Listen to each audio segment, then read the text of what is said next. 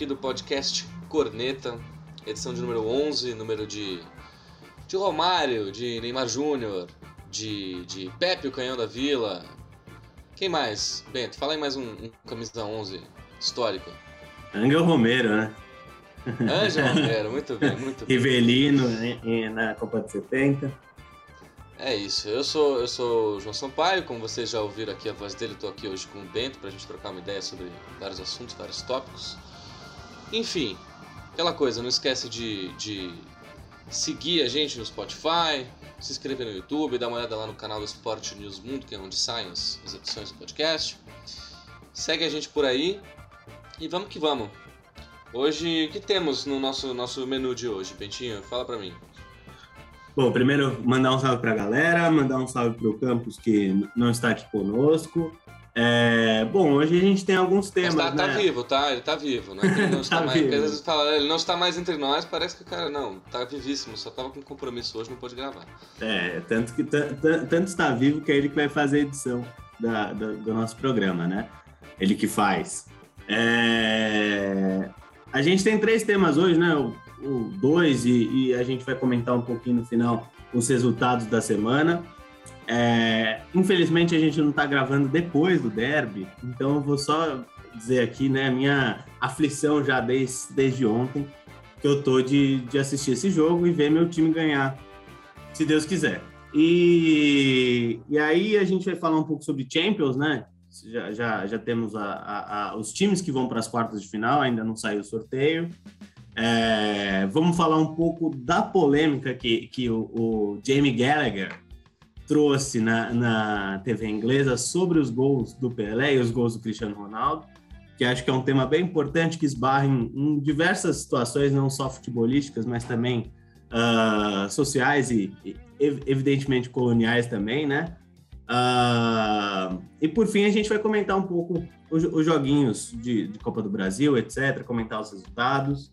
Ah, lembrar que o Fluminense foi derrotado, por exemplo, para o Olímpia ontem, né? E, o- e não se classificou para Libertadores. Classificação heróica do América de Minas também. Pois é, pois é.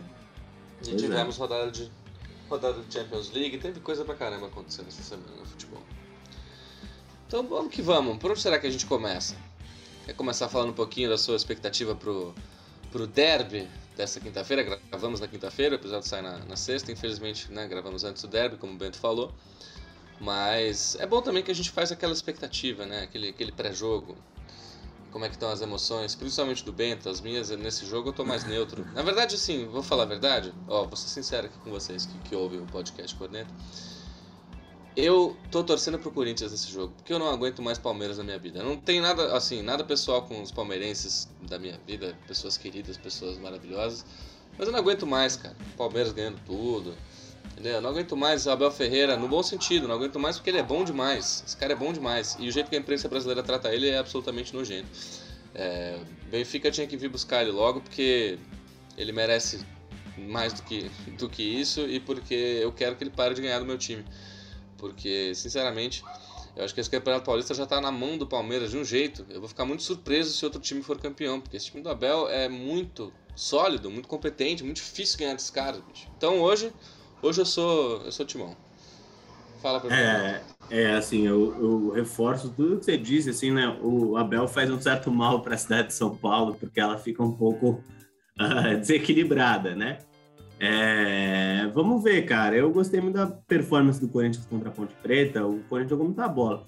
Não é aquela coisa, é Ponte Preta e, enfim, eu não, eu, não, eu não consigo ver esse time espremendo o Palmeiras no Allianz Parque, né? Eu acho muito improvável. Então é um jogo que, cara, é. São. são... É muito difícil escolher o que o Corinthians vai fazer, né? Eu, se fosse o Vitor Pereira, estaria bem, bem receoso com as minhas decisões. Elas iam passar muito por fortalecer o meio de campo e, e botar mais um volantinho por aí, né? E, enfim, se proteger, porque o Palmeiras tem um contra-ataque muito rápido, o Gil não é um zagueiro rápido, naquele 4 a 0 que o Palmeiras meteu no meu time, o Gil foi um dos caras que mais estava perdido com a marcação alta, que o Wagner Mancini se propôs a, a fazer em cima do Palmeiras. É, Então, assim, cara, emoções da flor da pele, mas é o primeiro derby do ano. Vamos ver qual que é, né? Porque se eventualmente o, o, Corinthians pode enfrentar o Palmeiras quatro vezes em um mês e meio, se eu não me engano, porque tem a primeira rodada do Brasileiro. Caso chegue na final, tem os dois jogos e tem mais esse derby de hoje. Então acho que já tá valendo a, a cabeça é, do Vitor Pereira nesse, nesse jogo, assim, né? Se ganhar, acho que vai, vai, vai ser muito bom para ele. E, e você, olha, assim, eu tenho, eu tenho que tomar cuidado para falar da Ponte Preta, porque o meu time, Santos Futebol Clube, mais uma vez, pelo segundo ano consecutivo, chega à última rodada de um Campeonato Paulista com chances matemáticas de rebaixamento, concorrendo justamente com a Ponte Preta. Se a Ponte Preta ganhar e o Santos perder, a gente está na roça. Mas, é, vou me arriscar aqui a dizer uma coisa que na verdade é, é difícil de negar: esse time da Ponte Preta é muito ruim.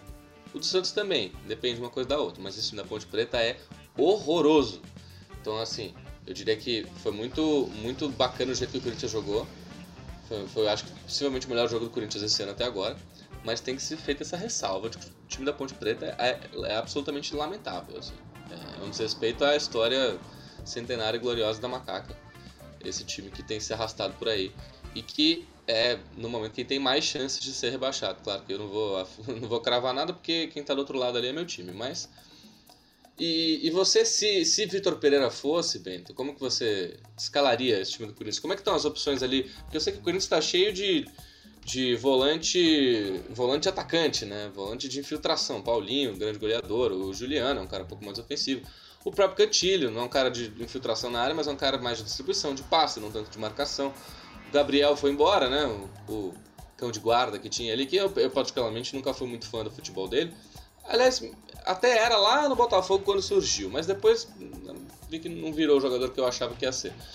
Quem que ainda tem lá no Corinthians com essa característica mais de, de marcação, de dar uma trancada no meio de campo? Como você armaria então, esse time? Eu tenho, eu tenho uma coisa assim, já há muito tempo, desde que o Paulinho foi anunciado no Corinthians, eu, eu acho que tem jogos contra times fora de casa, times grandes fora de casa, que acho que você precisa fazer uma escolha entre Paulinho e Renato Augusto. É, porque eles não conseguem manter a intensidade, os dois juntos, e, enfim, produzir tanto, né? Ainda mais num, num gramado é, que não é o de Itaquera, com, com, com, torcida fora de casa. E aí eu, eu fico pensando que é, um Duqueiroz de segundo e o Cantijo de primeiro talvez fizesse mais sentido com ou Paulinho ou Renato Augusto. Assim, tirar o Renato Augusto eu acho meio, assim, uma tragédia, mas, por outro lado, o Paulinho é um cara mais incisivo que, é, é, pensando que o Corinthians pode ter situações, mais situações de contra-ataque, acho que é um jogador mais adequado a isso. Lá no Morumbi, por exemplo, o Renato sofreu, sofreu muito com a marcação. Tudo bem, era do Rodrigo Nestor, que é um jogador uh, que não é um, um, marcador propriamente dito, mas aquele gramado é, é, é molhado, torcida contra e um, um cara em cima dele ele se atrapalhou muito não conseguiu jogar. O Paulinho, por outro lado, quase que mete um gol, né? Então, eu fico sempre nessa. pensando se não é o caso é, desses jogos fora de casa contra time grande, escolher um dos dois. Às vezes, até pode ser o Juliano e nem o Paulinho nem o Renato Augusto. Eu sei que isso pode parecer um pouco radical, mas eu, eu vejo assim, sabe? Eu acho que o, o Du é um cara que tem recuperação no meio de campo, ele marca, ele é, tem bom passe e você e você fortalece o time, assim, você deixa um cara mais forte, um cara mais rápido. Uh, então não sei, eu entraria entraria numa numa dessa num, uh, dessa maneira, assim, né? Tentando proteger um pouco mais o Cantígio, que também assim, o Cantígio tem seus desarmes tal, só que o time precisa estar tá em cima para ele para ele conseguir desempenhar dessa maneira, né? É, então, assim, eu, eu, eu não entraria com, com os dois meio-campistas hoje, assim. É, eu acho que esse time do Palmeiras é muito, muito, muito, muito difícil de bater. E eu, um dos únicos jeitos de jogar contra eles é entregando a bola para eles, né? Então eu, eu, entendo quando você diz que o Renato Augusto, talvez, por mais craque que seja, né? Sou muito fã. Aliás, quem não é fã do futebol do Renato Augusto é maluco, né? É, mas ele é um cara para controlar jogo, né? Um cara para controlar e, e, e, eu acho que contra o Palmeiras hum, talvez não seja a, a, melhor opção, né? Porque eu acho que é isso que o, o, time do Palmeiras mais gosta. Que o outro time queira controlar o jogo e. Enfim, eu acho que é melhor dar a bola para eles, porque o Palmeiras tem um pouco mais de dificuldade com um jogo um pouco mais propositivo, né? Às vezes o Juliano. Palmeiras... Às vezes o Juliano tem. O Juliano é um cara que toca mais rápido, né? Ele é menos talentoso que o Renato, faz menos gol do que o Paulinho, mas ele é um cara que, enfim, é, é aquele domina passa, domina passa e, e, e, solta a bola com mais agilidade do que eles, né? Então, às vezes, uhum. Também poderia ser uma opção. E você tá com expectativas boas pro trabalho do, do novo Portuga do Timão? Vocês foram lá buscar um para vocês? Nossa, com certeza, cara. Eu, eu assim, é, é isso. Eu, eu, eu, tinha problemas com o Silvinho, mas eram problemas, assim, críticas razoáveis de trabalho, não eu não, nunca xingaria um treinador aos 38 do segundo tempo com uma chance ainda de empatar contra um rival, né? Como a torcida que não estava na, no setor norte, ou seja, as organizadas, fez, né? E mas por outro lado é isso, cara. O Silvinho era um treinador que tinha ideias muito cristalizadas, né? Ideias assim de um time muito muito estático. E acho que o Vitor Pereira já traz, pô, no primeiro, no segundo jogo dele, né, é, troca aos, aos 38 do, do primeiro tempo. Eu acho isso uma delícia. O São Paulo fazia isso muitas vezes, né? É, o, o, o, os jogadores do Corinthians ficaram treinando depois do jogo. Eu acho isso uma delícia. O Fagner foi, foi virar a terceiro zagueiro pela esquerda no, no, no final do jogo. Botou o Mantuan e o Watson de ala e ponta direita essas coisas são interessantes, assim, né? São coisas que, pô, você fala, isso, isso é uma riqueza de, de, de, de possibilidades, né? Uma riqueza tática maior, né? É. Eu acho que técnico bom, técnico com repertório, a gente é, logo percebe, logo faz efeito. Às vezes o efeito não é nem tanto nos resultados, mas o desempenho já dá para reparar ali que é que é de outro, de outro tipo. Eu, eu, digo isso também porque eu acho que a chegada do, do Fabian Bustos no Santos fez uma diferença já brutal no jeito do time jogar em relação ao Caribe. É, por mais que tenha nos últimos dois jogos tenha sido um empate e uma derrota, o, no jogo contra a Ferroviária o Santos criou muitas chances, fez seis gols, três foram anulados e tomou três gols em falhas individuais patéticas porque tem jogadores muito ruins que entram em campo porque o elenco é desqualificado, então você é obrigado a colocar jogadores horrorosos em campo eles falham e seu time toma gol. E aí, até nesse jogo, a infelicidade de um dos melhores, possivelmente o melhor jogador do Santos nos últimos muitos tempos, que é o João Paulo, ter falhado no uma noite boa. Agora, ele tem crédito infinito. Ali, realmente, o que ele já salvou esse time é brincadeira. Mas também contra o Palmeiras, o Santos estava fazendo um, um, um, tava competindo com um time muito melhor, com um trabalho muito mais sólido. Estava fazendo o primeiro tempo razoável meteu, botou até uma bola na trave e tal. E aí vai lá um, um cidadão e enfia o pé na cara do atacante do Palmeiras dentro da área. Toma o cartão vermelho que já era para ter tomado no, no, outro pé que enfiou na cara de outro palmeirense cinco minutos antes. É um pênalti, uma expulsão, acabou o jogo, né? não tem o que fazer. Então, assim, o Santos segue sendo afundado por falhas individuais de jogadores medíocres, mas o trabalho técnico dá para perceber que já fez o, uma diferença. O Fabian Bustos, ele, ele foi treinador do Barcelona do, de Guayaquil na temporada passada. Veio do Barcelona de Guayaquil, levou o Barcelona à semifinal da Libertadores. É, e me interessava aquele Barcelona, cara. Um time, time uhum. bom, assim. Pô, deu, deu um calor no Flamengo nos dois jogos, cara. E eu acho que o, o, o técnico hoje, o técnico competente, a principal diferencial que eu vejo, que é uma coisa que o Abel faz no Palmeiras, é, inclusive estava vendo um vídeo de um canal de YouTube muito bom para quem, quem curte o conteúdo, para quem entende inglês, que é um conteúdo sobre futebol em inglês. Tem um canal que se chama Tifo, Tifo são os ingleses lá que falam bastante sobre futebol. É, e outro dia eles estavam respondendo uma pergunta que alguém mandou para eles de qual é a próxima grande inovação tática do futebol. Ah, porque você teve o 4-4-2 e depois criou-se o 4-2-3-1 como um jeito de né, ganhar do 4-4-2, depois veio o 4-3-3 ali do José Mourinho, e depois é, o, o, o 4-3-3 do Guardiola, que já era uma característica diferente, e aí o, o, os esquemas com três zagueiros têm estado muito na moda, qual será o próximo esquema da moda? E o que eles, a resposta que eles deram eu achei muito interessante, que é que o cara lá, o Alex Stewart, que é um, um dos analistas de tática deles, muito, muito competente, falou que ele acha que a, a, grande inovação dos técnicos de ponta hoje é você ter uma variação de vários esquemas de jogo diferentes durante o mesmo jogo. É você ter cada vez mais esquemas táticos treinados para serem trocados em alta velocidade ao, no decorrer de uma partida. Você alternar entre linha de 5, linha de 4 e linha de 6, se for necessário, etc.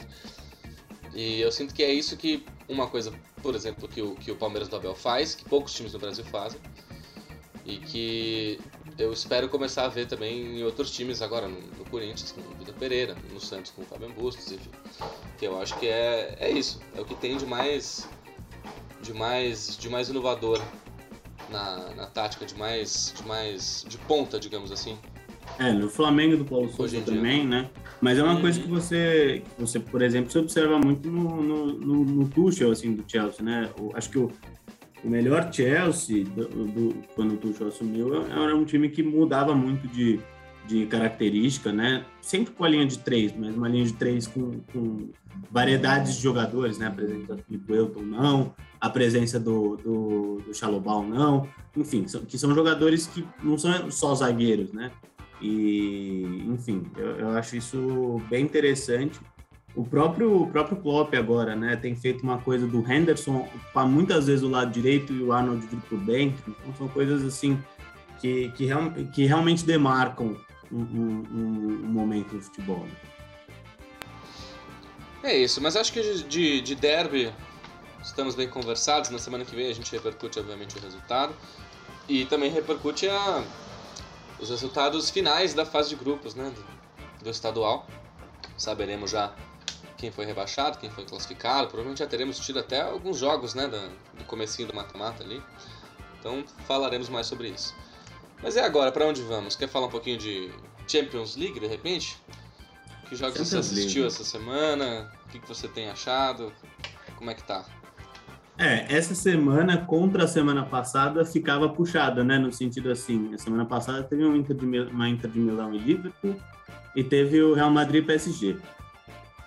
Assim, e teve, aí teve Bayern e, Sal, e Salzburg, que, que já estava decidido quando foi escolhido no sorteio, e Sporting Lisboa e Manchester City, que também era um jogo definido no sorteio. É, eu acho que, assim, claro que a gente poderia falar do Real Madrid do PSG, mas ao mesmo tempo todo mundo já falou sobre isso e, sabe, nem nenhum dos dois jogos, é, futebolisticamente, foram jogos que, puta, nossa, sensacionais, diferentes de Inter e, e Liverpool com propostas diferentes, com, com jogadas com alternativas, né? E, e, aí, pô, falando, falando dessa semana, é, Manchester United e Atlético Madrid, né? O, o, é claro que o time do Simeone engoliu o time do United é, na raça e na tática, né? É, o Cristiano Ronaldo não marcou contra o seu, seu grande algoz, né? O time que ele é o grande algoz do. do sua, é, sua grande vítima, né? Sua, grande vítima. Uhum. E, e o Manchester não, não tem nada além do Cristiano Ronaldo, né? Uh, mas assim, eu queria saber de você, João, que futebol que te interessou assim desses times e, enfim, o que, que, você pensa para as quartas de final? Olha, eu tive essa semana uma grande decepção, que foi o resultado do Ajax. Eu estava empolgadíssimo com o futebol do Ajax, assisti o jogo, e foi aquele clássico, a Ajax amassou, amassou, amassou, amassou, amassou, não conseguiu fazer o gol. Tomou um gol de bola parada e um abraço. É, mérito do Benfica também, né? Também como se não tivesse, não jogou nada. Não, chegou com um plano de jogo lá, executou. É um time, é um time bacana, um time interessante. Mas é um time que a gente não imagina passando da próxima fase, né? Acho que é difícil de imaginar o Benfica chegando na, numa, numa semifinal de Champions League. Enquanto que o Ajax eu achava que era um time que tinha um pouco mais de potencial para surpreender pelo, pelos talentos que tem ali e tal. Mas decepcionou em plena, em plena Amsterdão. Perdeu esse jogo do Benfica, tá eliminado. Esse foi meu grande, meu grande desgosto, porque eu estava animado com a possibilidade desse Ajax ir mais longe. De resto, eu confesso que ontem o jogo do Lille com o Chelsea eu mal vi, porque senti que ali já, esse confronto já estava bem, bem resolvido. Juventus Vila Real eu vi um pouquinho mais. E impressionante como esse time da Juventus, apesar de tudo, né, apesar de ter melhorado nos últimos, nas últimas semanas, apesar de ter chegado o Vlaovic e tal, ainda é um time com umas dificuldades muito básicas ali, uns problemas de desequilíbrio de elenco complicado, você tem que contar com jogadores na hora H ali que, no fim das contas, não tem nível para para estar tá jogando numa Juventus, numa Champions League, né? A gente estava conversando ontem, até eu e você, né, sobre o Morato. Eu não acho um péssimo jogador, não entro nessa onda também de... Às vezes tem esses exageros também de falar que o Morato é horroroso, que ele jogava ali no, no, no Juventude, sei lá. Não acho que é, que é pra tanto, assim. Mas de fato, você tem que contar com o Morata nesse momento de uma competição, num momento tão agudo de uma competição de nível tão alto, é complicado. É complicado. E o Villarreal fez um jogo excelente, excepcional. O placar até nem traduz, né? Porque foi aquele clássico, enfim, o 3 a 0 sai no fim já, com o jogo já resolvido, com a Juventus se lançando para ataque. Não foi um jogo para 3 a 0 aquele 3 a 0 de autoridade, que faz, um, um, gol no começo, um gol no começo do segundo tempo e fecha o caixão no fim. Foi um jogo um pouco diferente, mas decepcionante da parte da Juventus também. E do futebol italiano, de modo geral, né? O futebol italiano não conseguiu colocar uma equipe na, na, na fase seguinte da Champions League. Mas eu acho que isso, isso, acho que isso vai acontecer naturalmente também ao mesmo tempo, né? Acho que o Milan e a Inter são, a Inter é um bom time, acho que o Milan tá voltando a crescer. É, sobre esse jogo, eu tinha a, a, a vívida certeza de que o, o, a, o Vila Real ia passar, até o gol, o primeiro gol do confronto foi o gol do Valvite, que foi um baita de um golaço, que eu falei, meu, isso aí não, hein? E aí o Vila Real consegue seu empate no, no em, jogando em casa. e aí ontem, né, você vê também, assim, cara, uma dependência absurda do Locatelli.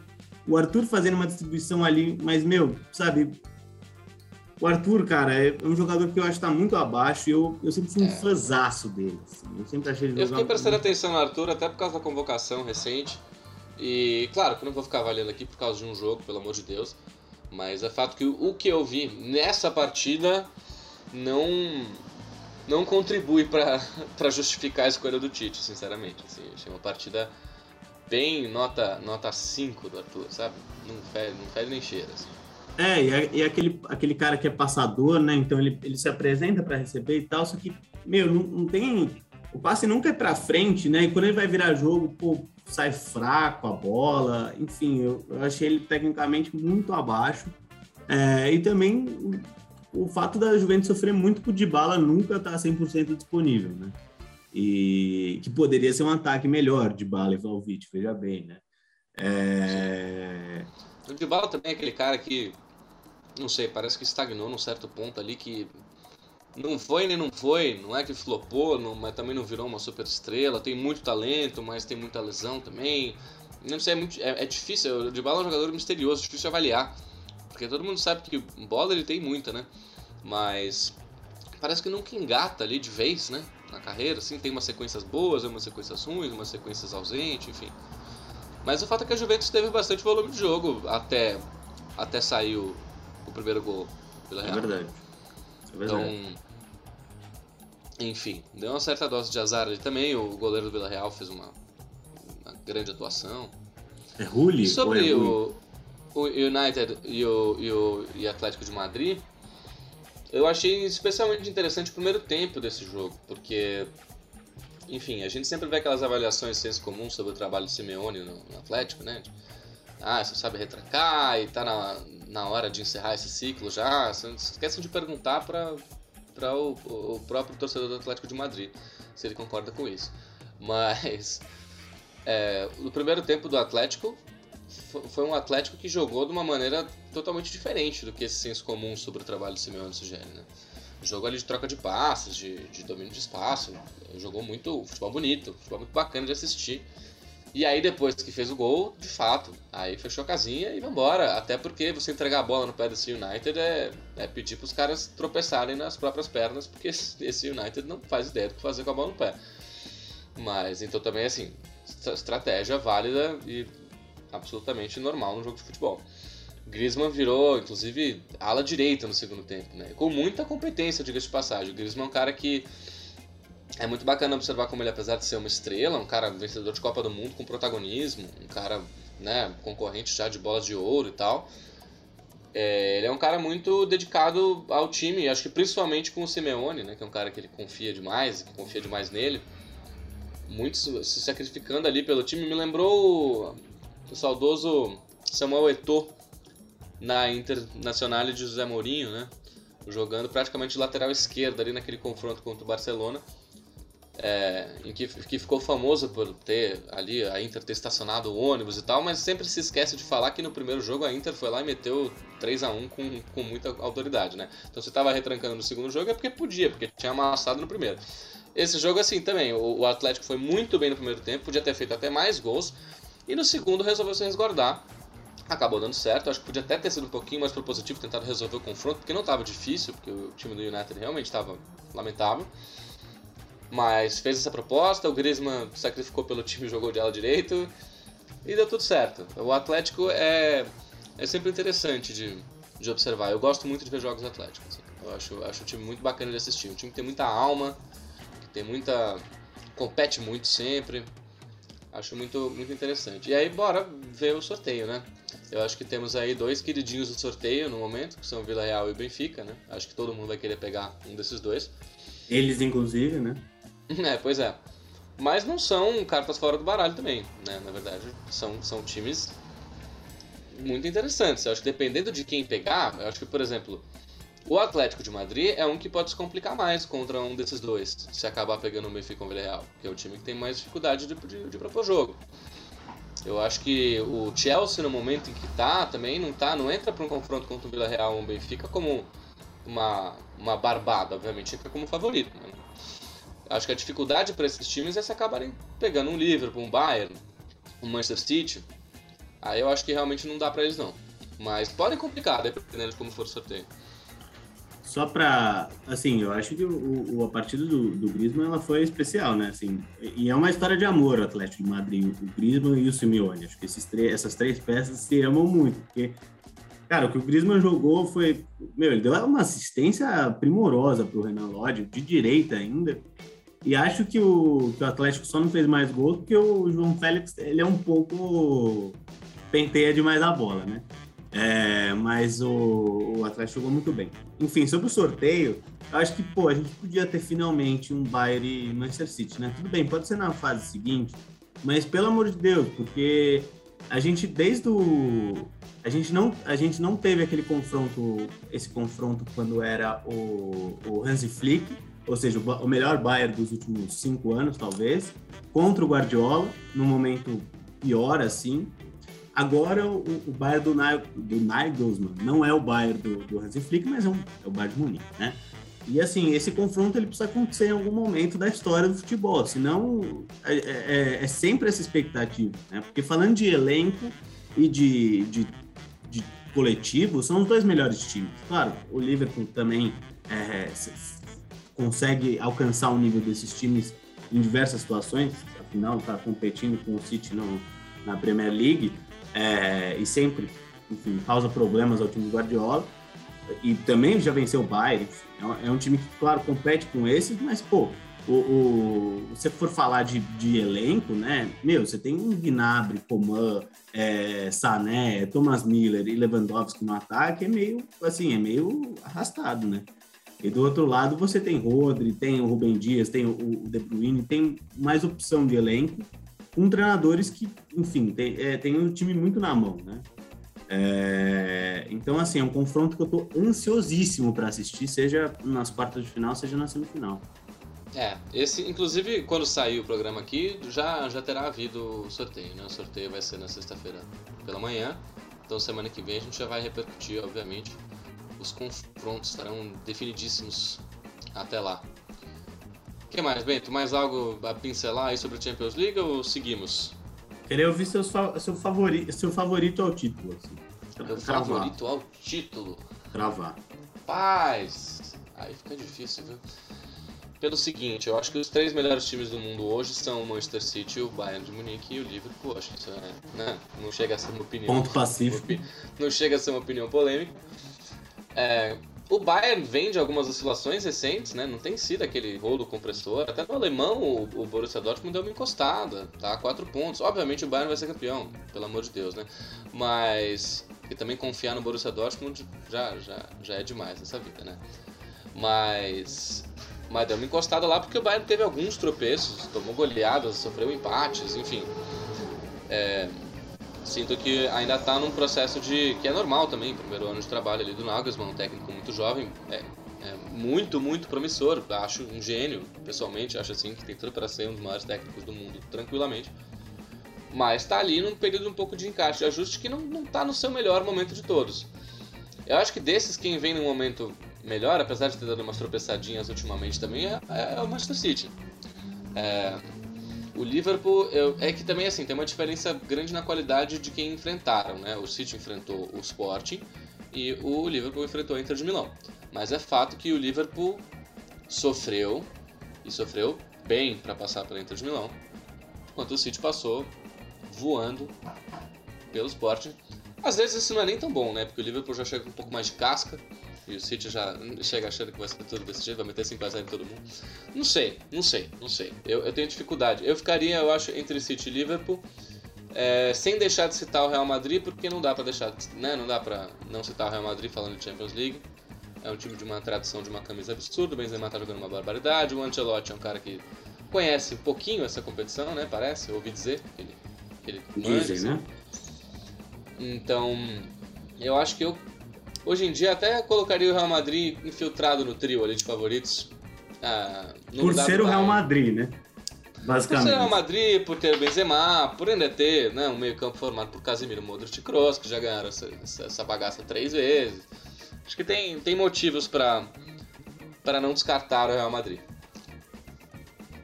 É, eu assim, eu, eu tô acreditando na tríplice do, do alemão Jürgen Klopp, né? Já ganhou a, a, a Copa da Liga, talvez ganhe a Premier League e vai ganhar o. o, o que engraçado, porque é uma temporada que o Liverpool não começou dando pinta de que ia disputar todos os títulos, né? Começou mais devagar, não começou voando que nem outras aí. Começou com problemas, com, com lesões, com desfalques, com resultados piores e de repente engatou. E esse time, quando engata, esse time do Klopp tem uma tem uma casca, né? Tem uma dureza, assim, que é. Nossa senhora, é uma dificuldade jogar contra esses caras, bicho. Que nem aquele, o, jogo da Inter, o primeiro jogo contra a Inter de Milão, acho que foi um exemplo bom disso. O Liverpool jogou pior e ganhou de 2 a 0 E esse é um time que é capaz de fazer esse tipo de resultado com alguma regularidade, não foi um, um acaso do destino.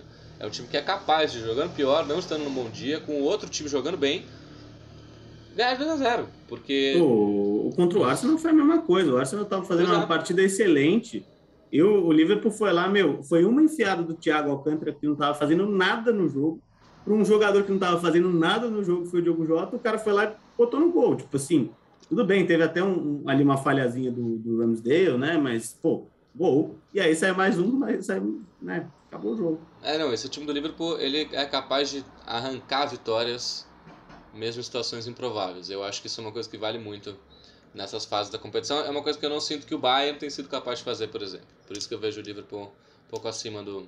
Eu vejo o Bayern um pouquinho abaixo desses, desses dois aí, do, do Liverpool e do City no momento. Mas ainda tem.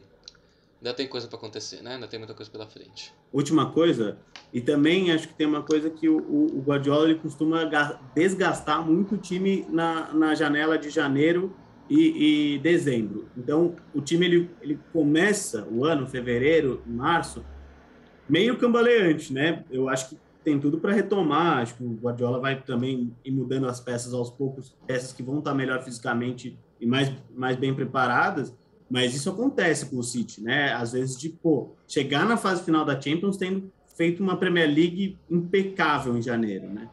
Então, isso também contribui contra o Careca, assim, né? Que é uma, uma escolha que ele faz e que eu não sei quanto que isso vai repercutir no, no restante do ano do, do Manchester City. Pode ser que o City vença tudo e acabou. É, mas vamos ver, né? O Guardiola tem esse histórico de overthinking na hora H da Champions League ali. Vamos ver se vai acontecer novamente, vamos ver quem que eles vão pegar. Enfim, tô, tô animado, tô animado para essa Champions. A partir do sorteio de amanhã vamos ter vamos ter muito mais assunto para conversar por aqui. Mas e agora, Bento? Para onde vamos? Bom, acho que você precisa introduzir, você que introduz esse assunto, porque vamos falar do, dos gols oficiais do Cristiano Ronaldo ai, e ai, a ai. comparação com Edson Arantes Nascimento, né? Essa história dos gols oficiais. Pois é. Então, essa, essa, esse negócio é, eu já vou pedindo perdão ao ouvinte do podcast Corneta desde já, porque Sinto que talvez eu me empolgue e saia falando demais, porque é um assunto que mexe muito comigo. Eu acho que tem dois, dois episódios aí que se relacionam. Eu, eu sinto que se relacionam, apesar de alguns, alguns negarem, já explico. Que aconteceram ao longo dos últimos tempos aí, no noticiário futebolístico. Um deles foi uh, o Cristiano Ronaldo ter ultrapassado o Pelé, aliás, ultrapassado o Bica, né? Já tinha ultrapassado o Pelé na conta dos tais dos gols oficiais, passou dos 800 e se tornou o jogador com mais gols oficiais na história do futebol. E o episódio seguinte, mais recente, foi o Jamie Carragher, ex-zagueirão cintura dura do nosso Liverpool, é... declarando ali em tom de... Quem? É, pois é, o, fa o famoso quem, né? O famoso quem. É... Declarando ali em tom de deboche, de brincadeira, numa mesa redonda ali com o Gary Neville, com os outros caras ali na Sky Sports, que ele acha que o Pelé, a história do Pelé ter mil gols é meio mito, que ele não acredita muito, que é um negócio meio esquisito e tal, como se fosse uma coisa. uma coisa distante, pertencente a uma era passada, uma coisa pré-histórica. E eu acho curioso porque essa fala do Kerrigan gerou uma repercussão imensa e mais ou menos unânime. No sentido de quem é esse cara, o que, que ele está falando do, do, Pelé, o Pelé é o rei do futebol. Pelé sozinho tem três vezes mais Copa que esse país de vocês aí. Os caras inventaram o jogo, não sabe jogar, mas acho que ainda pode falar a respeito. Um milhão de coisas assim, válidas, é, perfeitas, maravilhosas. Tudo de bom.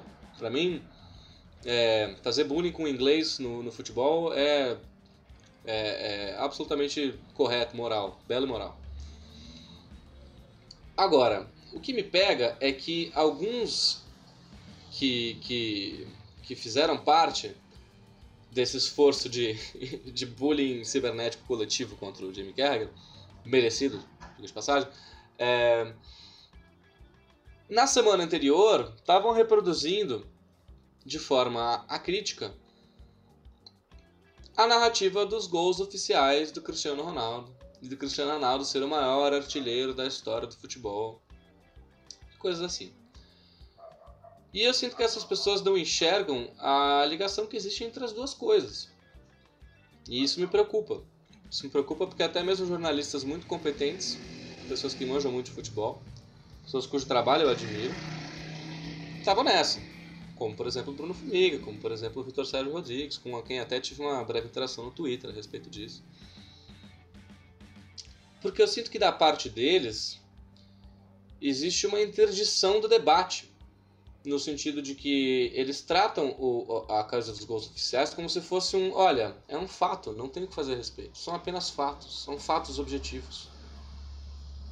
Como se o tal do critério dos gols oficiais, estabelecido pela FIFA, fosse um fato da natureza. Como, como o, o sol é quente, a água é molhada. E os gols oficiais são os gols oficiais. Eu acho isso muito complicado.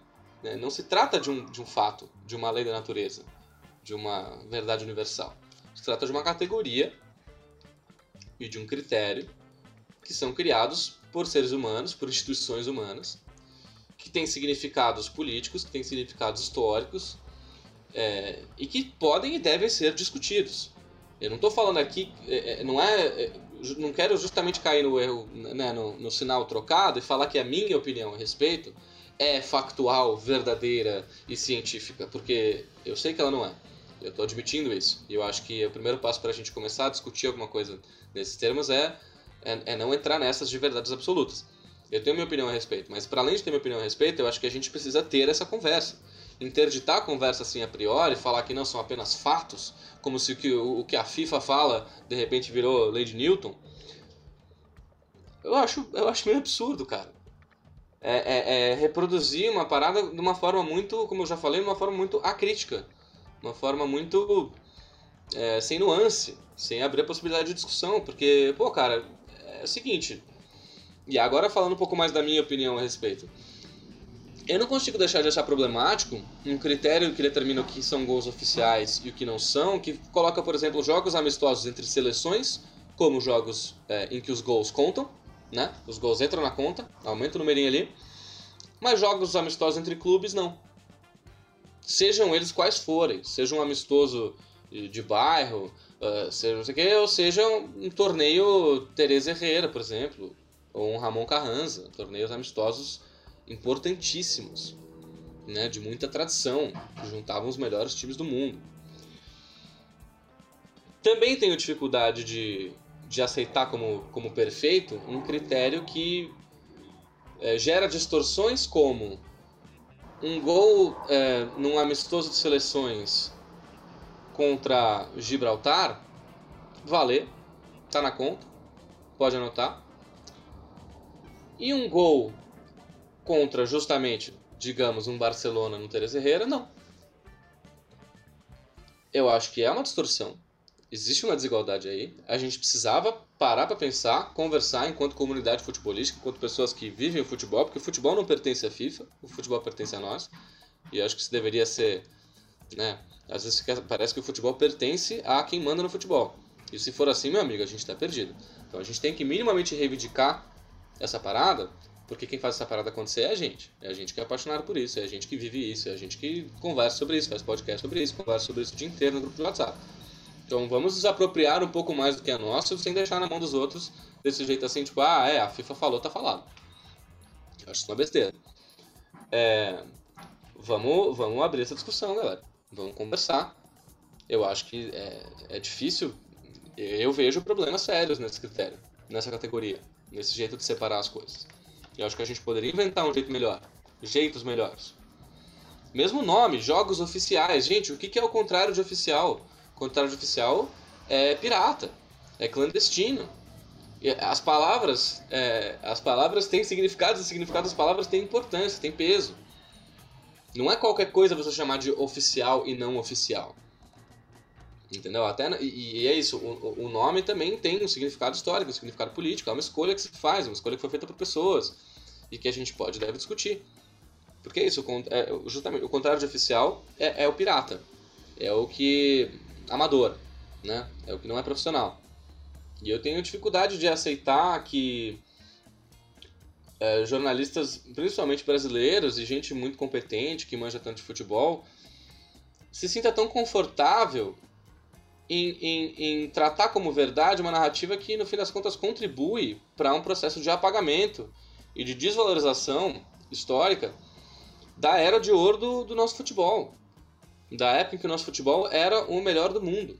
Da época em que o Campeonato Paulista tinha uma quantidade de craques por metro quadrado 17 mil vezes maior do que o campeonato inglês. Era um campeonato muito melhor do que o campeonato inglês. Eu não tenho assim a menor menor problema em falar isso. Não tenho, eu não acho que seja nenhuma polêmica. O Campeonato Carioca e o Campeonato Paulista em 1962 era muito mais forte que o Campeonato Inglês. Em 1980. Em 1980, é, em 1990. É. tipo, veja bem. Olha quem né? jogava em cada um. Olha quem jogava em cada um, meu amigo. O Campeonato Carioca tava lá. Didi, Garrincha, Newton Santos, Zagallo. O Campeonato Inglês era quem? Ah, me, me ajuda aí, né, meu? Pelo amor de Deus. Enfim, e eu acho George Best que... e seus Blue Caps, né? pois é. Eu acho complicado que não se tenha essa visão do quanto uma coisa vai dar na outra no fim das contas, porque você reproduz acriticamente essa, essa, essa, esse termo gols oficiais sem questionar, sem parar para pensar no que é uma coisa e o que é outra, sem, sem perceber o quanto isso contribui para que no fim das contas, por mais que não seja sua intenção, não seja o que você está fazendo, se alguém te acusar disso, você vai ficar extremamente indignado, falar que não, pela veja bem, nossa, não estou fazendo isso, não estou diminuindo o Pelé, o área de futebol brasileiro. Amigo, você tá. É, tem um filme muito, muito, muito, muito bom, não, não posso recomendar o suficiente, do, do Paulo Júnior, que é um cara que eu sou fanzaço, é, no Twitter falando sobre tudo isso que eu estou falando aqui. E que ele encerra ali com uma que eu achei ótima, que é Os Carragers estão entre nós. E os carregers que estão entre nós às vezes nem percebem que estão sendo os carregers entre nós. É, porque acham que uma coisa não tem nada a ver com a outra. Não. O, o que o Vitor Sérgio me respondeu ontem no Twitter foi isso. Não. Porque eu falei, ele falou lá, ah, o Pelé é o rei, o carreger é quem? Eu falei, beleza, mas olha, é, você podia também se ligar do quanto você ficar reproduzindo essa narrativa outro dia aí dos gols oficiais contribui para falas como a do carreger. E ele falou, não, não tem nada a ver com uma coisa com a outra, são dois fatos. Eu não acho que sejam dois fatos. Um, porque eu acho que o, a, a, os gols oficiais não são um fato, são uma construção, como eu falei até agora, tudo isso aqui é uma construção histórica feita por pessoas. E E também porque eu acho que não são coisas assim tão separadas. Porque as pessoas que têm alcance reproduzindo essa coisa Cristiano Ronaldo, maior artilheiro, Cristiano Ronaldo, maior artilheiro, gols oficiais, aí a coisa dos gols oficiais vai ficando até meio esquecida, meio de lado, aí vai de repente Cristiano Ronaldo, maior artilheiro, acabou, entendeu? E aí sobre os gols do Pelé, a galera vai falar, ah, mas o Pelé contou gol pelo exército, pelo não sei o quê. Bicho, tira esses gols, tá tranquilo, pode tirar. Tira esses gols aí, que, tá, todo mundo tem. Ah, o Pelé contou gol até na base. Tira. Eu, eu faço esse, eu, esse desafio. Tira esses gols e vê quanto sobra. E vê se não é mais. Vamos, assim, usando um critério um pouco mais nuançado, pô, vamos pegar esses amistosos contra grandes clubes europeus, esses, esses torneios amistosos que eram muito importantes. Pô, o Santos deixava de, disputar competições, deixava de disputar Libertadores para jogar esses amistosos. É, esse é outro grande problema dessa narrativa, que é o anacronismo, que é tratar amistosos de hoje como amistosos de ontem. São coisas extremamente diferentes. Amistoso de clubes hoje é uma coisa que tem um peso muito diferente no futebol do que tinha uh, 40, 50 anos atrás. O amistoso de clubes, esses amistosos internacionais, esses torneios amistosos que eram jogados lá na Europa, etc e tal, eram importantíssimos, era uma medição de forças da, dos grandes, das grandes escolas do futebol, para além dos jogos entre seleções, que eram muito poucos naquela época. E eram muito raros, muito, enfim, muito infrequentes, praticamente só na Copa do Mundo seleções de continentes diferentes se enfrentavam. Nesse meio tempo, as medições de forças entre as grandes escolas do futebol, entre a escola europeia e a escola sul-americana, entre um Brasil e uma Itália, uma Argentina e uma Espanha, eram nesses amistosos de clubes, e é assim que eles eram enxergados, é assim que eles eram divulgados, é assim que eles eram considerados. Então não dá pra gente achar que é a mesma coisa que, que um, a Copa da. Como é que chama aquele. Como a Florida Cup. Porque não era. O, o Ramon Carranza não é a mesma coisa que a Florida Cup e tratar como, como iguais só porque ambos se chamam, ah, são amistosos entre clubes, é de um anacronismo bizarro, é de uma falta de, de, de, de análise histórica, de contexto absolutamente bizarro. Enfim, eu tô no meu. tô no meu. Não, tudo bem. Meu, desabafo aqui, porque esse assunto me pega muito. Então é o seguinte, é, os gols do Pelé, esse que a galera fala, ah, os gols do exército, os gols na base, os gols no na, combinadão de não sei das contas do bairro, cara, pode tirar esses gols aí. Deixa só os gols contra o Bayern de Munique, contra a Inter de Milão, contra o Benfica, contra o Real Madrid, contra o Barcelona, contra o Ajax. E eu aposto, aposto quanto vocês quiserem, que ainda vai dar uma quantidade surreal de gol. É, surreal. E assim, Não é e assim, e assim, acho que tem algumas coisas, né? A primeira é tipo, e é isso, porque muitos argumentos que é, jornalistas utilizam é para dizer que o jogo é mais difícil atualmente. Cara, em termos táticos, enfim, físicos, etc., você tem, claro, uma dificuldade é, Y. Mas isso não anula que a, a, quando Pelé jogava, quando Maradona jogava, quando, enfim, quando Garrincha jogava, é, existiam outras dificuldades que, de alguma maneira, enfim, elas também eram dificuldades, sabe? Mesmo que, é, enfim, você não tivesse um, um o, ápice da tática como você tem hoje, você não, você não tivesse é, um time como o do Guardiola, por exemplo, mas, cara, você tinha dificuldades, você tinha é, outros problemas, você tinha gramados piores, por exemplo, e você precisa, sabe, por exemplo, ontem eu fui jogar na chuva, e para você dominar uma bola numa terra uhum. totalmente é, esburacada, molhada, etc. Eu joguei na chuva ontem, também tive uma atuação lamentável, porque eu sou goleiro e a chuva acaba com a minha profissão. Nossa, não, não tava conseguindo dominar a bola ontem, mas é isso, assim, sabe? Tipo, o. Enfim, eu acho que isso são dificuldades também do jogo. Claro, assim, é, é, é... se você colocar nesses termos, ah, tal, tipo, todos são muito mais bem preparados atualmente, etc.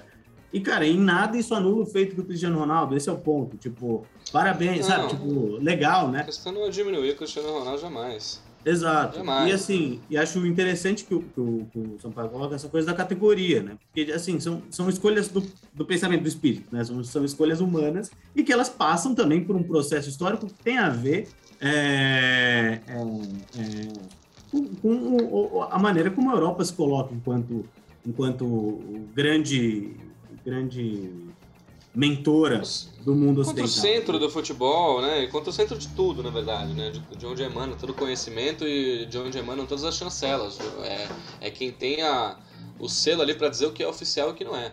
Então, assim, você entra na Wikipédia de qualquer jogador brasileiro, é, na continha de gols final ali, os gols em campeonatos estaduais não valem. Não estão lá. Que história é essa?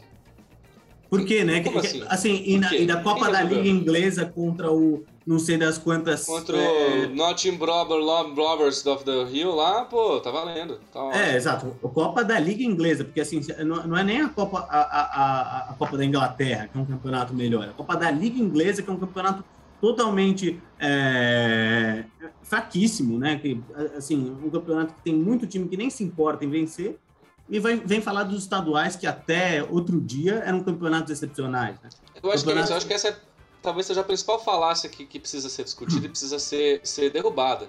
De que os gols oficiais, e, e a impressão que se passa quando se fala de gols oficiais é essa, porque o nome oficiais carrega esse peso, de que os gols oficiais são automaticamente mais importantes, significativos, difíceis, desafiadores, né? Essa palavra carrega tudo isso, do que os gols não oficiais. E isso não é verdade. Isso simplesmente é uma distorção gigantesca. Precisa ter uma análise um pouquinho mais lançada e detalhada do que, que é um gol, não, um gol não oficial pode ser muitas coisas, um gol oficial também pode ser muitas coisas. A gente precisa ter um, um critério um pouquinho mais refinado do que esse para aferir a importância e o peso de um ou de outro. Porque senão fica uma coisa é, muito arbitrária. E que, e que nessa arbitrariedade parece, sugere, também não estou fazendo nenhuma teoria da conspiração aqui, mas assim, às vezes me sugere um pouco que é feita deliberadamente para apagar certas, certas trajetórias, certas histórias. Porque por que será que o Pelé marcou mais de 500 gols em amistosos jogos não oficiais? Por que será que o maior jogador da história do futebol, ah, na opinião de alguns pode não ser, ok, beleza. O maior jogador da história do futebol brasileiro, um dos maiores da história do futebol, um cara que ganhou três Copas do Mundo, o atleta do século. Por que será que ele jogou essa quantidade de amistosos jogos não oficiais? É porque eles eram desimportantes? É porque ele era um peladeiro? Ou é porque esses jogos tinham significado na época? É, não é que é o Diferente Túlio Maravilha, né? Não, o é, Túlio. exatamente. Tipo, assim, é, é- é- não é, a gente não tá falando do Túlio. O, assim, e acho importante dizer também para os ingleses aí é que assim tem um, um- principal responsável pela popularização do futebol tem nome e sobrenome, é, é- que é o Pelé. Assim, no sentido, você tem filme, filme que se passa no Irã, que tem foto do Pelé no, no, no, na- no quarto do menino, sabe? São, são coisas que Uhum. enfim, é um- é- acima de tudo, é uma pessoa que fez o futebol ser como ele é. Então não é qualquer coisa. E quando você fala de. de assim, não- a Europa faz isso, mas a Inglaterra em especial, porque a Inglaterra, de alguma maneira, tem a necess... parece que tem a necessidade de se valorizar enquanto potência esportiva. E claro que sua liga é ótima, eu particularmente adoro, etc. Mas é isso. É, cara, é uma liga que não tinha importância 20 anos atrás. É uma liga que foi mudando ao longo do tempo e que desde. E que, inclusive, internamente também tem um processo lá de anacronismo de apagamento histórico, justamente de tratar como se o início da era Premier League é, apagasse os mais de 100 anos de campeonato inglês que vieram antes, né? Então, ah, tal cara é o maior artilheiro da história da Premier League. Beleza, mas a Premier League começou em 92. E, e quem que tava jogando bola aí antes? Era ninguém? Era não oficial? E, e eu acho que falta um pouco de, de sei lá, de malícia em perceber onde que essas coisas vão dar. E que essas coisas, né, podem dar em coisas muito ruins. Porque aí, aí assim, cria essa Superliga já já, né? Tentou de novo, consegue. Os gols que eram feitos antes não vão ser não oficiais também? Só vai valer os gols feitos a partir da criação da Superliga? Né, os gols do Messi e do Cristiano em algum momento vão ser diminuídos também, lá no futuro, quando tiverem outros jogadores e outros critérios e outras, outras eh, organizações. Vão falar, ah, não, mas era pô, esse cara ficava fazendo gol no, no Getafe, no, no Eibar, no Elche. Agora a gente tá aqui na Superliga que só jogam os maiores times do mundo. Então, obviamente que esses gols têm que valer mais. Então, vamos criar aqui um critério que faça com que esses gols sejam. Eu não acho nenhum absurdo especular que, que é para aí que a gente tá indo nesse caminho, entendeu? Porque é fácil desvalorizar os, os feitos de alguém quando você escolhe o, o jeito certo de colocar. E eu acho que não será, justamente, será fácil desvalorizar até os feitos de Messi, de Cristiano, de jogadores contemporâneos, daqui a 20, 30, 40 anos, quando a organização do futebol talvez seja outra, e ficarem olhando a lista de gols deles ali e ver que o Messi fez, sei lá, uns 20 e tantos gols no, no Levante. Falar, pô, tá de brincadeira, né? Aí não vale, né? Por quê? Porque aí vem o Pelé, pô, fez tanto, de gol na ferroviária. Que palhaçada é essa? Estão sujeitos a sofrer a, a mesma coisa no futuro. Enfim. Eu Não, acho, é. pra mim, o que me entristece mais é, é, assim, é é menos a coisa dos ingleses, porque inglês também, pelo amor de Deus, mas. Tô brincando, tá, gente? Não é inglês de modo geral, mas é que a visão dos ingleses a respeito do futebol me irrita profundamente. Eu não quero que fique soando um É, negócio essa coisa do Pelé. E essa coisa do Pelé, ela aparece repetidamente, não é? É, exatamente. um Eu não quero isolado, que fique né? como se fosse soasse como uma xenofobia gratuita da minha parte, pelo amor de Deus. Mas, mas o que me entristece mais são os jornalistas é, brasileiros embarcarem nessa dessa forma a crítica, sem perceber a ligação entre as coisas. E afirmando que são apenas fatos separados. Isso é a parte que me pega mais. assim. É... Bom, João, acho que é isso, né? Só queria falar que também a forma desrespeitosa como o Jamie Gallagher e o, e o Neville, o, o Neville, Neville Bottom, o Gary Neville, É o Gary Neville. o Gary Neville se falaram do Pelé de maneira muito jocosa e, enfim, quase o Pelé, Pelé parecia uma espécie de Zé Canjica, né? É, enfim, eu fiquei bem, bem incomodado também, né? Da vontade de mandar esse cara para qualquer lugar, assim, né, bicho? Porque, enfim, cara que também tem, tem uma história até massa no Liverpool, etc., mas que é um cara quase que desimportante para a história do futebol mundial. Então, enfim, também ele vai dar risada do Pelé, acho que é um pouco. Né, uma coisa que Não, me é, deixou bem. é bem ridículo. É bem ridículo. Deixou bem. bem... Ó, eu queria, pra, talvez para encerrar esse assunto, que já estamos chegando perto de uma hora de programa aqui, ler o fio que eu falei do Paulo Júnior, que eu acho que sintetiza isso tudo de forma muito elegante, que o Paulo é um cara que escreve muito bem, e eu, enfim, assino embaixo aqui, tranquilamente, cada palavra do que ele escreveu. Que é o seguinte, não dá pra achar que tá valorizando Pelé e seguir usando o jogo oficial. É contraditório é tratar a elite da época como jogos piratas, peladas clandestinas ou à margem da legalidade. Tem uniforme, tem súmula, tem árbitro, tem bilheteria, chancelado por federação. Meu, a gente tem que negar esse termo. Urge negar o termo. Eu até entendo o inglês achar que a vida é chá da tarde, Copa de quarta Liga de sábado, mas porra, a gente, cara, eu fico indignado que alguém possa ter se apaixonado por futebol no Brasil e achar mesmo que o Pelé, o Pelé, estava fazendo um jogo menor. Então, se você faz mesmo questão de separar os jogos do Pelé, 50 anos depois, como quem escolhe feijão, vai lá. Santos e Mogi, Paulistão, vale. Santos e Real Madrid, amistoso, putz, não vale. Ok, mas pelo menos pare de usar esse termo oficial, que é errado histórica e tecnicamente. Enfim, somos colônia, cabeça de colonizado, formação eurocêntrica passiva. Se o Gerd Miller jogava liga e o Pelé jogava amistoso, bicho, parabéns pros dois. Cada um jogou na sua elite possível. Aliás, que bom que o Pelé tava no Santos, né? Ufa. E no fim é muito revoltante, porque se tem um assunto que a gente podia ser mais autoconfiante e propositivo para pautar a discussão mundial, era no futebol. Mas não. Fica aí fortalecendo a ideia de que o Pelé estava fazendo gol menor, com asterisco. Os Carragers estão entre nós. Um último detalhe curioso. As pessoas acham mesmo que ofendem chamando de viúva do Pelé ou semelhantes.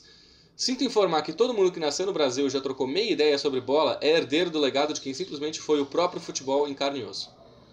Então, assim, pra mim, não tem como resumir melhor. Eu fiz aqui um desabafo de, sei lá, 20 minutos sem parar. O Paulo falou de forma muito mais elegante nesse textinho dele. Acho que fica como um bom, um bom é, resumo e encerramento dessa, dessa discussão. Pois é, cara. E assim, só para só para não perder de vista, é, já introduzindo um pouco o nosso próximo assunto, é, o Olímpia, quando fez seu, seu, seu estádio, né? É, o estádio Manuel Ferreira, antigo Manuel Ferreira, em 1964, chamou o Santos Futebol Clube para fazer um amistoso é, para abrir o estádio. É, e, enfim, um time que é tricampeão da América, um time que tem muita relevância aqui no, na, na, no, na nossa quebrada latino-americana. E, cara, é um time que é, enfim, né? Só, só para retratar um pouco o, o, o fato, né? E para já introduzir nosso assunto, que foi nosso Fluminense, o tricolor carioca, é, foi eliminado da fase, da fase preliminar da Libertadores e vai disputar a Sul-Americana.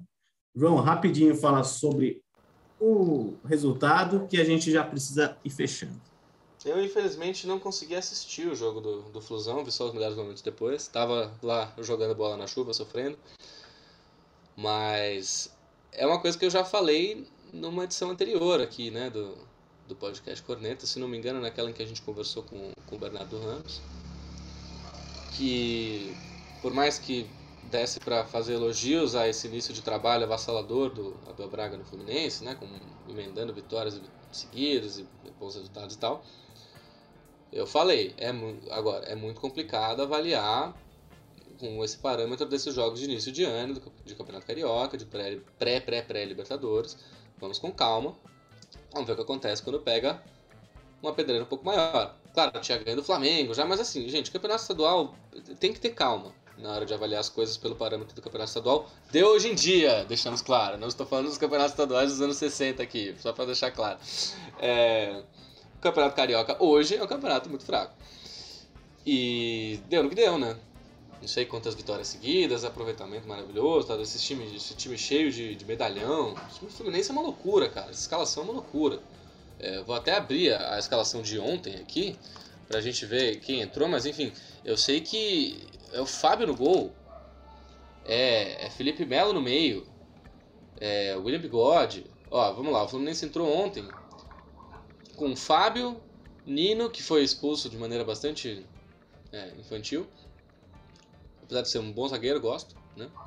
Felipe Melo, David Braz, Calegari, Martinelli, André e Cristiano, Arias, Luiz Henrique e Cano. É uma mescla muito doida de uns caras muito medalhão com uns caras muito moleque.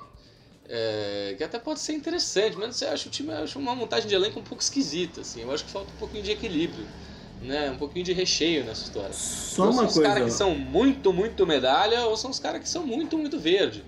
Enfim, diga.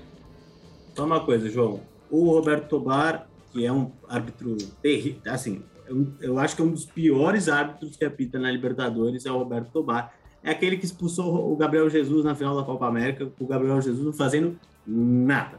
Ah. É, é ele, é esse cara. O Roberto Tobar errou no primeiro lance, que foi o gol do David Braz, que ele disse que a bola tinha batido na mão e bateu no peito, e foi gol do Fluminense. E esse pênalti do Nino, o que, que acontece? O que, que a regra diz? A regra diz que, dois pontos, se você não disputa a bola dentro da área, você não toma cartão vermelho, você toma cartão amarelo, porque você não vai ter, é, você não vai ter duas... Punição dupla, né? Punição dupla, você vai tomar cartão amarelo. Então isso também foi um erro e é um erro gravíssimo, porque você dá o pênalti e a expulsão. Então, é diferente do lance do, do Velasquez, que foi realmente quase uma agressão dentro da área. Não, e o lance do Velasquez, na verdade, ele tomou o segundo amarelo, né? É, ele tinha tomado o primeiro amarelo dando um, um outro eh, golpe de karatê fora da área, já era para ter tomado o vermelho naquele, porque aquele foi fora da área e foi uma agressão bizarra. E aí, não satisfeito, foi lá e deu outro. Aí tomou, foi, esse foi dentro da área, segundo amarelo, expulsão, pênalti.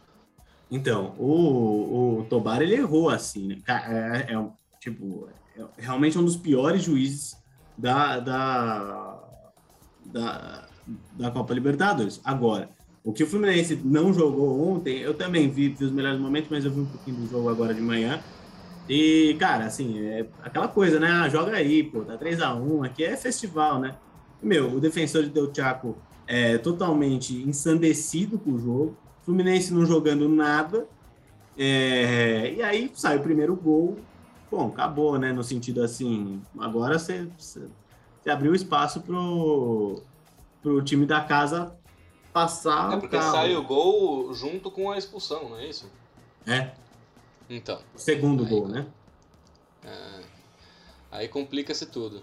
Enfim, é complicado, né? Agora o Fluminense vai jogar a Sul-Americana, apesar de ter feito um investimento muito alto nesse elenco, né? Altíssimos salários, pô. Cano, o William Bigode, é, o próprio Felipe Melo, o Natan, que veio do Galo, que nem entrou ontem. São caras com salários altos, investimentos consideráveis. E. e tem que Posso... ver o que vai ser do resto da temporada do Fluminense, diga. Não, só dizer também que o Fluminense pegou o Milionários e pegou o Olímpia, que são dois times. O Milionários não tá na Libertadores, acho que, meu, faz um tempo. E o Olímpia não tem feito nenhuma campanha que você fala, pô. Boa. É, tradicionalíssimo, né? Tradicionalíssimo o Olímpia, mas de fato não tem feito campanhas de, de seus olhos nos últimos anos. O América, no entanto, pegou o Guarani, que está sempre jogando fase de grupo, fase, fase preliminar da Libertadores, então é um time que sabe. Inclusive, eu tenho uma, uma experiência ruim com o Guarani. É, mas, né, e com Bobadilha, claro.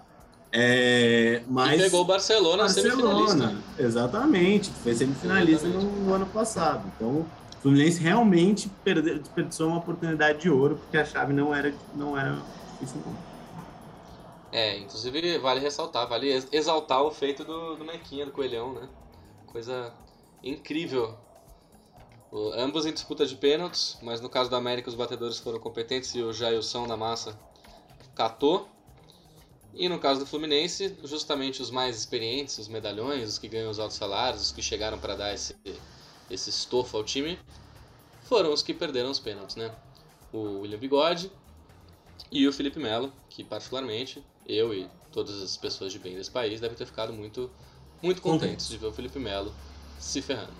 Outro pênalti que ele errou que também foi uma alegria geral da nação foi aquele contra o Ali no, no, no outro Mundial disputado pelo Palmeiras. Né? Inclusive, recomendo fortemente um corte de Casemiro Miguel, que assisti ontem à noite. O gênio Casemiro Miguel, o maior comunicador desse país. É, em que ele, ele conversa com, com o Felipe Melo ao vivo no, no stream. Não é o Felipe Melo de verdade, tá? Já vou adiantar aqui. Mas o cara lá vai lá e bota uns, uns sons de, de cachorro latindo. É, é espetacular. Casimiro e Miguel sempre vale a pena. Eu vejo alguma coisinha do Casé antes de. Eu tenho criado esse hábito de ver todo dia antes de dormir alguma coisinha do Casé para melhorar meu dia, para dar aquela. Sabe, fechar meu dia com um pouco de, de alegria. É isso, né? São Paulo também venceu Manaus, poderoso Manaus no Morumbi. E, enfim, segue para a próxima fase da Copa do Brasil. Acho que sim, acho que por essa semana estamos conversados. Semana que vem vai ter muito, muito, muito assunto aqui no, no nosso podcast, no podcast Cordenta, na edição de número 12 que vem aí. Vai ter rolado o sorteio da Champions, os estaduais vão estar entrando nas suas fases decisivas, segue a Copa do Brasil, segue a Libertadores, enfim, não vai faltar pano para manga para a gente discutir aqui no próximo episódio. Esperamos que com o retorno do, do Rafa, né, a gente precisa fazer um, uma edição com. Faz, faz um tempinho que a gente não consegue fazer uma edição com, com o time Nós completo, três. né? Nós três, é. Então esperamos que semana que vem a gente consiga. E muito obrigado a quem acompanhou a gente até aqui, quem me aguentou é, desabafando meu desabafo ranzins a respeito de gols oficiais. E nos vemos na semana que vem. Não esqueçam de dar todas as curtidas, todos os likes, todas as inscrições, todas as coisas, os sininhos, as notificações, etc. e afins. E nos vemos na próxima, galera. Falou, Bento, dá aí seu destaque final. Valeu, galera. É, bom, todos os corintianos que estão aí acompanhando, é, cara, amanhã vamos. Amanhã, quando sair esse programa, a gente vai estar alegre que a gente causou a primeira derrota do Palmeiras no Campeonato Paulista e a segunda derrota no ano. Tá bom? Um abraço a todos e muita boa, muito boa semana para quem estiver assistindo. Falou!